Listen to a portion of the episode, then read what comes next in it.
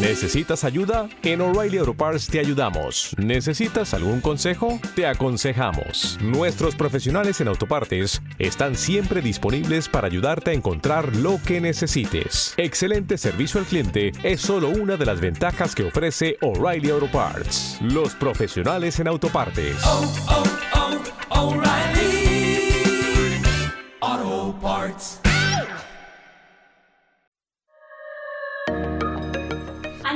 empezar el episodio de hoy, tenemos una buena noticia para todos los amantes de la inteligencia artificial y los datos.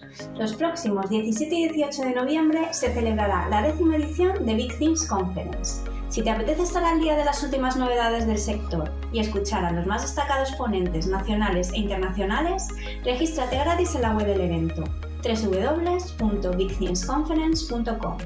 Y ahora sí, vamos con el podcast.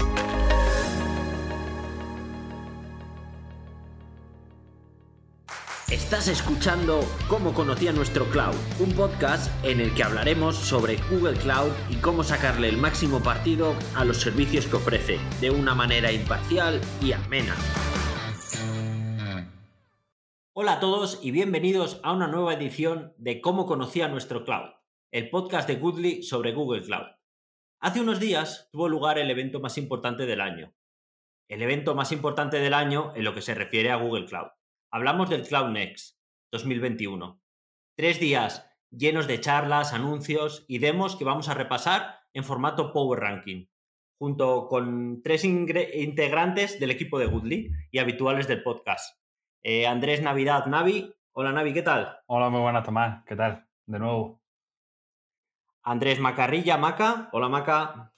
Buenas a todos y a todos los que nos escucháis. Un placer andar por aquí de nuevo y Óscar Ferrer, Óscar, al que quería agradecer especialmente por haber estado presentando el, podcast en mi, en mi merecida en mis merecidas vacaciones. Muchas gracias y, Pues nada, un placer, oye, y nada, no tengan más hijos, ¿eh? No te vuelvas a ir, por favor. vale, vale, ya, ya, ya hablaremos. Una vez terminadas las presentaciones, vamos a ir con el Power Ranking, que consiste detrás de este nombre tan anglosajón en una cuenta regresiva donde vamos a ir hablando de las 15 novedades más importantes del Next. Pero antes de nada y antes de empezar con la cuenta atrás, vamos a ver un poco qué es la cara y la cruz de este Next. Empezamos con, qué es lo mejor y, bueno, ¿qué os ha parecido lo mejor de este Next? Empezamos así. A mí me ha parecido que el tema de que ha habido bastantes ha habido bastantes novedades desde el punto de vista de orientarlo todo mucho más al serverless, han ampliado limitaciones, servicios y, de, y demás, y creo que han, dado un, buen empujón a todo eso. Yo supongo que ahora comentaremos novedades, pero la verdad es que creo que, han metido un, buen chute ahí. Por mi parte, la, parte de, poder escoger los vídeos y las sesiones cuando tú quieras. Eh, tenemos el tiempo que tenemos y a lo que no estamos allí físicamente, pues se hace mucho más eh, fácil el, seguir las, las charlas que tú quieres. Y bueno, yo creo que por mi lado apunto también a lo que comentaba Navi, ¿no? Nuevas posibilidades en el serverless. Y, y, bueno, la verdad es que este año yo creo que han ido sacando, este año me da la sensación de que han sido más continuistas a lo largo de todo el año, ¿vale? Y quizá lo bueno es eso, y lo peor es que es que quizá han sido tan continuistas, ¿no? Que ya me adelanto y creo que lo peor es que no ha habido nada así muy relevante en el Next eh, que me haya levantado del asiento. Quizás se puede añadir también como algo mejor, aunque para gustos los colores, eh, la, certificación ¿no? o, el, asentamiento de esa idea de que Google parece que sigue apostando por ese formato híbrido. ¿no? Cada vez más soluciones pueden correr en, diferentes sitios, ¿no? Ya, no solo en su nube. Ellos te proporcionan las herramientas, córrelo tú en donde quieras. Esa, esa, tendencia yo creo también mola ¿no? para todos los que tenemos que andar eh, haciendo malabares entre las diferentes nubes o, o, del cliente. Vale, ¿Y, lo peor? Ya, ya lo habéis anunciado un poco, ¿no? Que no ha, habido una gran novedad. Sí, yo creo que se ha quedado un poco, mucho más, o un enfoque mucho más, como, como me ha gustado la palabra de Oscar, continuista, eh, que de novedades técnicas que para los que al final nosotros que somos técnicos nos gusta siempre ver se ve, gusta ver cosas nuevas. Sí, es un poco como, como que no ha, no ha venido Mbappé, ¿no? O sea, un poco se ha estado hablando, pero no ha habido ninguna gran bomba o, un año en lo que el iPhone es ese, ¿no? Un poco esa sensación. Claro, no, es como, sí, efectivamente, el iPhone, el iPhone 14 súper bueno no ha llegado, ¿no? Pero, pero bueno, no sé, yo creo que este año han hecho, yo este año, fíjate, he tenido más la sensación de un trabajo más continuo, de ir sacando novedades. Eh, durante este año he visto muchas novedades que la verdad es que esperaba que van como dando madurez a los servicios. Entonces tampoco es que me vaya a quejar, ¿no? Pero, pero bueno, al final siempre de Google espera lo mejor, ¿no? Y esperas que en este tipo de eventos te, te levanten de la silla y digas, joder, lo que han sacado. Entonces, bueno, no ha sido el caso, pero tampoco me quejo mucho. Yo creo que este año han ido sacando bastantes cosas y me alegro por ello. Sí, y muchas, muchas cosas que salieron la temporada, la temporada anterior, ¿no? En, anteriores temporadas, se ve como están madurando y, ya son más estables. Y, bueno, y si nos quejábamos de que había muchas betas, pues bueno, ir cerrando cosas y, y dejándolas más completas, añadiendo las funcionalidades que faltan, pues también se agradece. Pues si os parece, vamos a empezar con la cuenta atrás y la, noticia en el número 15 o el, anuncio en el número 15 es acerca de la, protección en Bellion Corp usando Machine Learning avanzado. Bueno, lo primero de todo yo creo que deberíamos empezar por recordar qué es esto de, de Core, ¿no? Porque, bueno, estas novedades eh, entran sobre un servicio que ya estaba activo, pero que a lo mejor alguno de nuestros oyentes no, no, no, no conocen todavía, ¿no? Todo esto de Billion Core comenzó con una iniciativa interna de Google y como muchas de esas eh, iniciativas internas de Google al final terminan recayendo a los clientes, ¿no? La iniciativa trataba acerca de cómo permitir a los empleados, ¿no? que trabajasen desde redes que no son de confianza sin el uso de, VPN, ¿no? Pues a partir de ese escenario de, no confianza, de, no confianza en, absoluto en nada, pues eh, surge esta, esta solución que termina recayendo en los, los clientes. Core ya lleva tiempo, tiene ciertas funcionalidades, pero lo más importante o lo que han contado como, como novedad en, en, el Next de, este año es el, el uso ¿no? o, el, apoyarse en, toda esa parte de, de, Machine Learning ¿no? para, para, potenciar y para dar nuevas características. ¿De qué estamos hablando? Bueno, pues en primer lugar, eh, de un servicio eh, de clasificación de reputación de, de URLs ¿no? con, con, un catálogo que, con una continua actualización y que apoyándose en un servicio de, aprendizaje automático a través de un modelo de Machine Learning eh, es capaz de en tiempo real proporcionarte advertencias de sitios maliciosos o de suplantación de identidad. A mí me parece que, es, es, es, una buena noticia, ¿no? El, no tener tú que estar ocupándote de, esa, esa, continua eh, lista de blacklist para, para tener eh, dentro de tu empresa, actualizarla, mantenimiento de la misma y demás. En segundo lugar, eh, hasta ahora ya teníamos avisos, ¿no? Desde, el servicio de Billion, Billion teníamos eh, ciertos avisos, pero no, no, eran personalizados, no eran customizables, ¿no? Cuando, cuando había algún, algún breach, alguna brecha de, o alguna advertencia, ¿no? En base a, a, la detección de un malware o en base a, al movimiento fuga de datos confidenciales, eran eh, mensajes bastante, bastante genéricos, ¿no? Bueno, pues ahora existe, en base a una serie de configuración, pues el poder customizar, el poder adaptar a tu empresa eh, esos mensajes. Y por último, eh, yo creo que también eh, un, punto a destacar de, la parte de, todo lo relacionado con Billion Corp o de las noticias que se han dado este, en este mes es la optimización de una funcionalidad que ya tenía, que es el escaneo continuo de archivos y documentos para detectar anomalías, pues lo han optimizado gracias a un modelo de Machine Learning. ¿Cómo? Bueno, pues a través de este nuevo modelo de aprendizaje automático se escanea de, forma continua, como hasta ahora, pero ahora eh, eh, eh, aprendiendo, gracias a ese modelo de aprendizaje, aprendiendo de cuáles han sido los resultados de esos escaneos y evitando en base a esos resultados el realizar análisis dinámicos de los mismos archivos, ¿no? de archivos innecesarios ya escaneados. Yo creo que para mí eso es lo más importante de todo esto. Es un poco eh, lo que hace Google, que lo hace como nadie, que es el uso de la inteligencia artificial, encontrarle casos de uso de ejemplo y, hacer que tengan sentido, como hace con el spam en Gmail o como está haciendo con, otros productos. Es coger esa inteligencia y ese montón de datos que tiene al gestionar eh, la cloud pública, ¿no? toda esa información de ataques que le pasan a ellos para, para poder ayudarnos en este caso. Vamos a ir al siguiente, que es el 14, que es eh, BigQuery Omni para la analítica multicloud, en, pues ya sea Azure, AWS y Google, y poder hacerlo de manera unificada. Bueno, pues aquí BigQuery Me yo diría que sigue su evolución normal, ¿no? O sea, pues es un producto que, presentaron realmente hace no tanto, ¿no? Yo creo que fue el año pasado cuando lo presentaron y bueno, pues yo creo que sigue la evolución natural, ¿no? Al final, eh, yo creo que viene un poco a cubrir eh, cosas que están pasando en las empresas de que muchas veces no, no se sabe si pasan de manera intencionada o no, pero es al final Google de hecho da un dato, ¿no? Que dice, habría que ver luego por mercados, ¿no? Pero da un dato que dice que el 90% de las empresas tienen una estrategia multicloud, ¿vale? Eh, yo lo que pasa es que a veces dudo si es por decisión propia o porque las empresas no están siendo capaces de, consolidar todo en una o dos nubes y al final pues es que es inevitable. En empresas grandes van, creciendo también, tienen vida propia, ¿no? Por dentro van creciendo.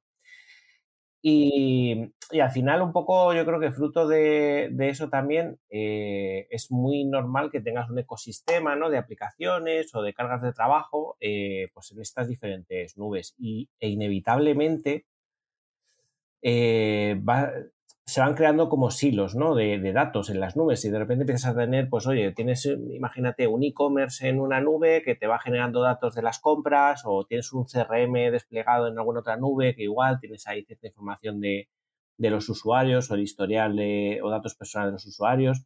Entonces vas creando como pequeños silos de datos eh, y justo lo bueno de BigQuery que viene a cubrir es, oye, eh, yo te voy a hacer digamos, lo que llaman el, single pane of glass, ¿vale? Eh, que nunca sé cómo traducirlo en español, eh, un panel de control único, ¿no? Un panel de, consulta única.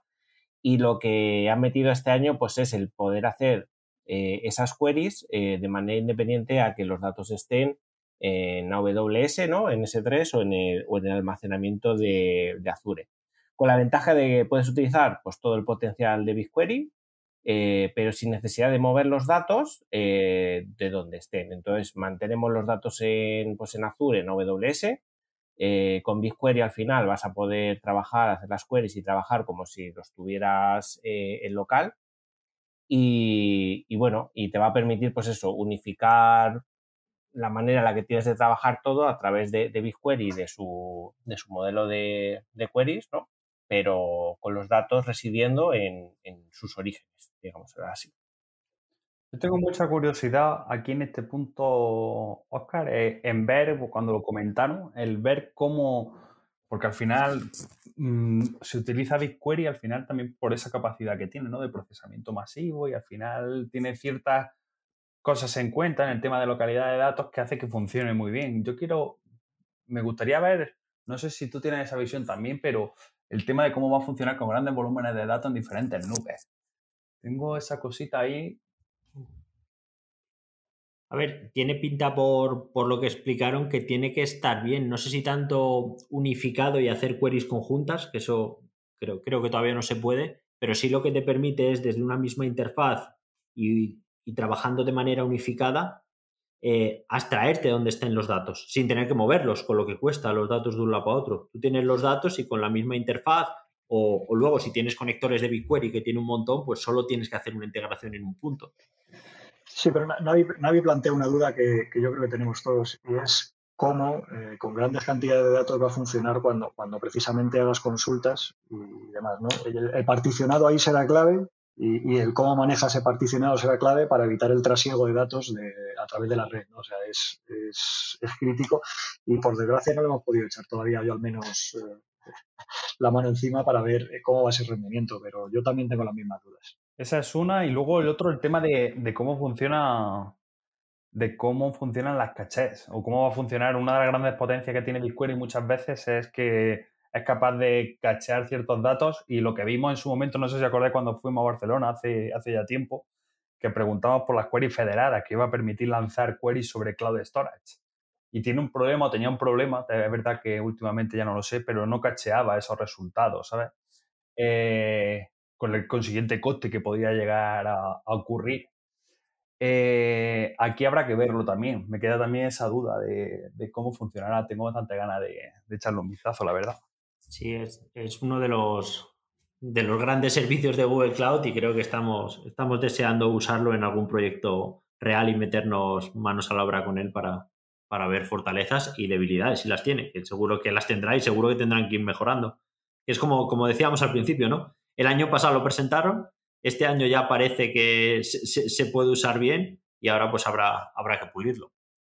Si os parece, pasamos a la, a la número 13, que es el Automatic DLP, que es bueno esta, e, este API que tiene, que tiene Google para proteger, para proteger los datos y que no se nos escapen. Pero bueno.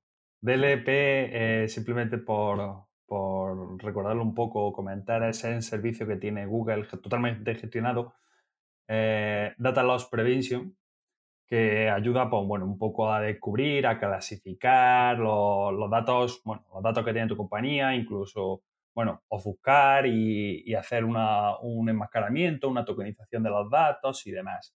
Eso es un servicio que ya estaba eh, y ahora lo que han hecho es como una integración, una integración que puedes automágica, por así decirla, en el que puedes habilitar que todo, todo ese servicio funcione para ti en todos los datos que tengas en BigQuery. Entonces, da, da, esa posibilidad sin tener que estar tú llamando al propio servicio para, hacer, para hacer eh, ese enmascaramiento, identificar esos datos. Ahora han sacado cosas bastante, están bastante conseguidas con el tema de Data Profile, con esta integración que te permite tomar acciones en función de esa clasificación que te, que te va haciendo Google. Automáticamente esa es la cosa que hablábamos antes, que han orientado mucho el tema del serverless y han hecho, han hecho mucha integración entre servicios y esta es una de ellas. Así que tiene, tiene buena pinta, habrá que ver cómo funciona. Interesante sobre todo porque es a nivel de organización, ¿no? O sea, tú a nivel de organización puedes decir que, hacia abajo de la organización pues te, descubra y te clasifique esos datos sensibles. Yo creo que esto va muy de la mano, es que al final Google eh, hace cosas para ellos que luego os ponen como servicios, ¿no? Pero esto eh, tiene mucho la pinta de también las novedades que ha sacado Workspace, ¿no? O que ya tenía Workspaces con la parte de justo de esto, ¿no? De cuando estás generando un documento, un doc, eh, tú desde tu consola de Cloud Identity puedes definir ciertas reglas eh, que te avisen o te hagan ciertas acciones sobre datos sensibles. ¿no? Entonces, cuando tú, por ejemplo, un, un documento en Google Doc escribes un número de teléfono, un correo o algo así, eh, realmente por detrás Google lo, está escaneando y te puede decir, oye, ojo, que esto es información sensible, o enmascarártela, o darte un warning de, oye, cuidado si compartes esto, que aquí hay este, estos, estos datos, ¿no?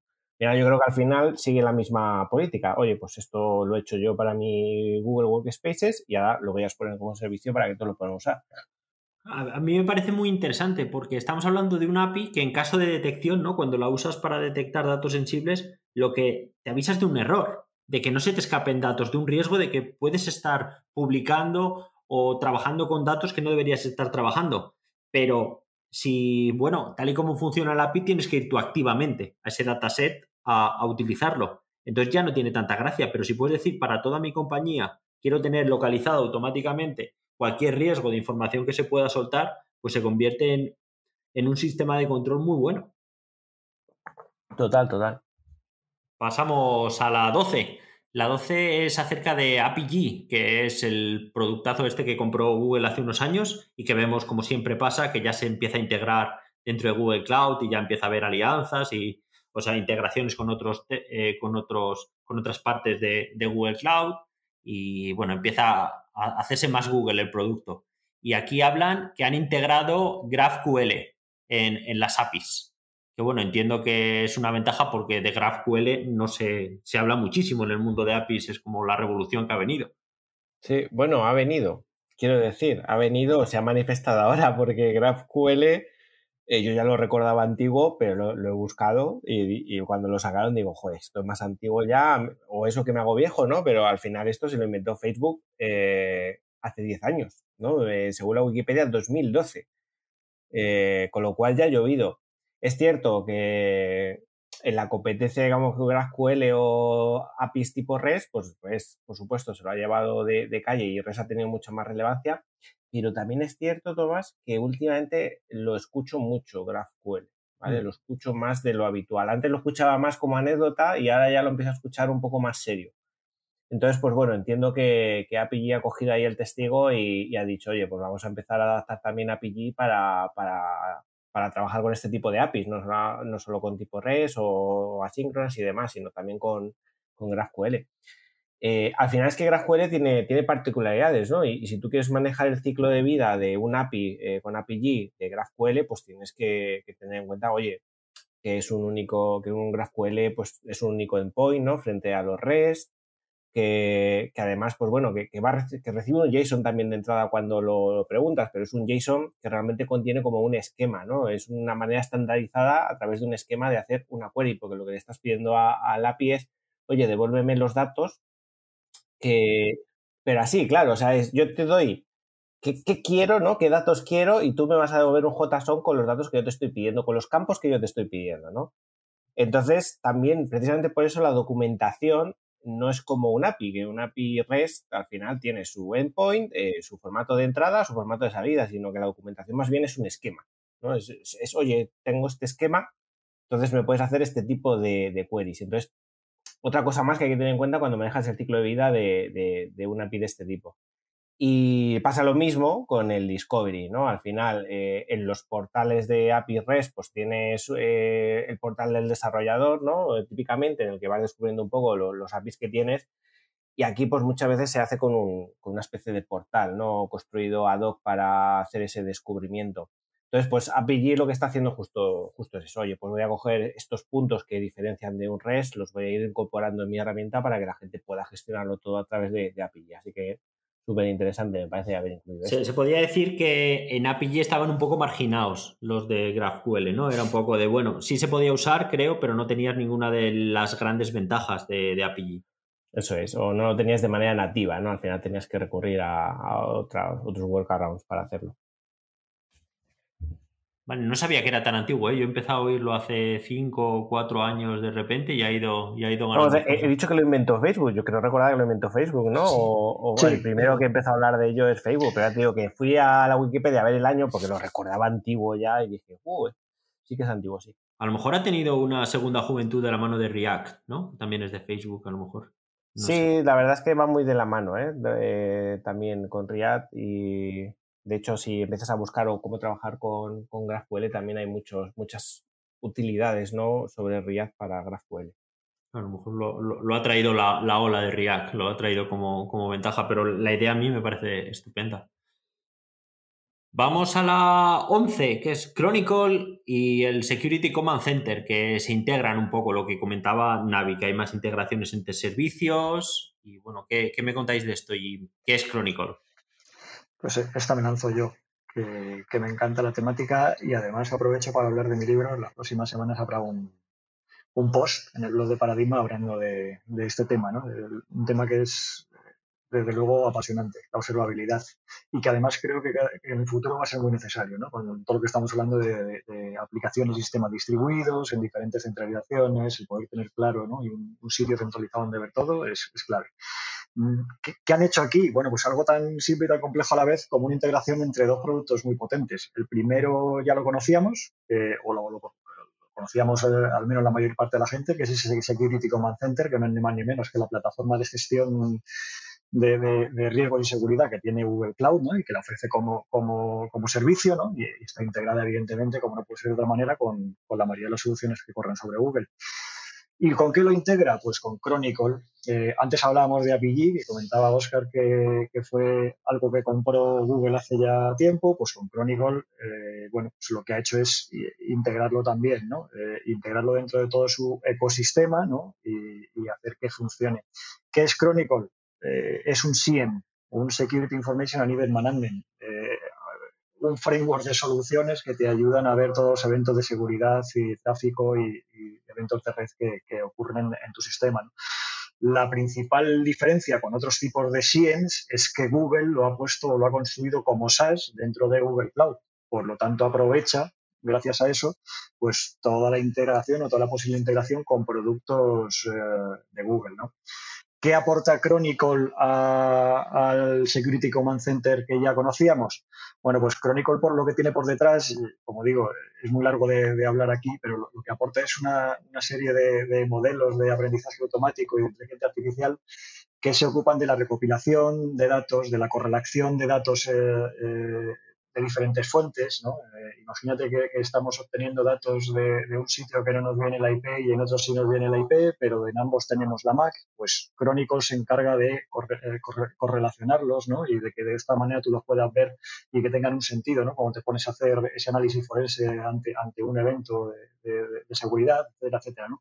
La detección y elaboración de, informes sobre registro de seguridad, etcétera. Todo eso es Chronicle y mucho más, ¿no? muy amplio.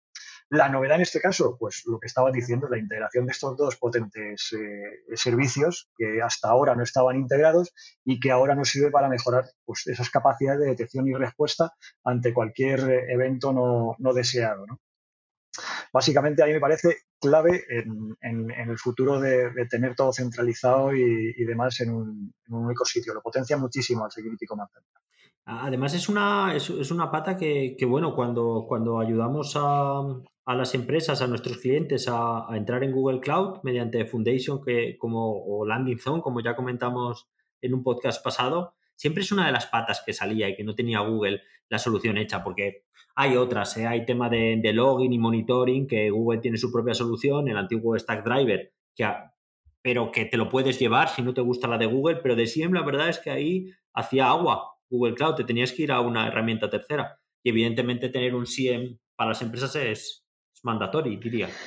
Sí, eso es. Cuando empiezas a hacer el desembarco a la nube, ese, ese Journey to Cloud que, llamamos, bueno, pues al final las empresas se encuentran en diferentes estadios, en diferentes fases. Empresas, no digo menos maduras, pero sí que tienen menos requerimientos o, menos legislación barra normativas que, cumplir, ¿no? O incluso menos sistemas que, que, integrar, les vale, como dices, con las soluciones de monitorización de Google. Pero hay otras empresas que por regulación, que por necesidades propias, que, por diferentes razones, bueno, pues ya tienen sus diferentes sistemas de, de ¿no? Lo más famoso, por ejemplo, uno de los más famosos es Splunk. Splunk es una herramienta que es, que es eh, eh, ejemplo ¿no? de, qué funcionalidades tiene que cumplir una herramienta de observabilidad de este tipo y reúne todas aquellas características que son necesarias en una empresa que tiene una complejidad y una madurez ya eh, de, sistemas distribuidos. ¿no? Eh, monitoriza sistemas legacy, monitoriza eh, sistemas distribuidos en diferentes nubes o CPDs, monitoriza de forma proactiva y automática elementos que ocurren en, tus sistemas de, firewall o en esos palo alto que todos escuchamos y que nadie nos atrevemos a tocar. Es decir, son sistemas o, aplicaciones muy complejos y que, cuando entras a, proyectos grandes con empresas grandes eh, te vas a tener que pegar con ellos, ¿no? Y es uno de los requisitos, el tener todo monitorizado y centralizado. Bueno, ya, ya que has hecho, Maca, publicidad de tu post que saldrá en breve, también aprovecho para adelantar que haremos un podcast sobre este tema dedicado porque es súper interesante, como has dicho, y, y seguro que a todo el mundo le interesa o le va a interesar tarde o temprano sí que haremos un episodio. Aprovecho, aprovecho este momento para decir que se nos ha acabado el tiempo por hoy, que nos queda el top 10, lo más importante, el top 10, que continuaremos en el siguiente episodio hablando. Eh, muchísimas gracias, Oscar, Maca, Navi, por estar aquí y, cuento con vosotros para la continuación. No me dejéis tirado ahora para el top 10. Claro que Nada. Siempre, claro. Nos vemos en unos días. Luego te invitas. Muchas gracias a todos los oyentes por estar ahí y nos vemos en la próxima. Un saludo. Hasta luego. Hasta luego.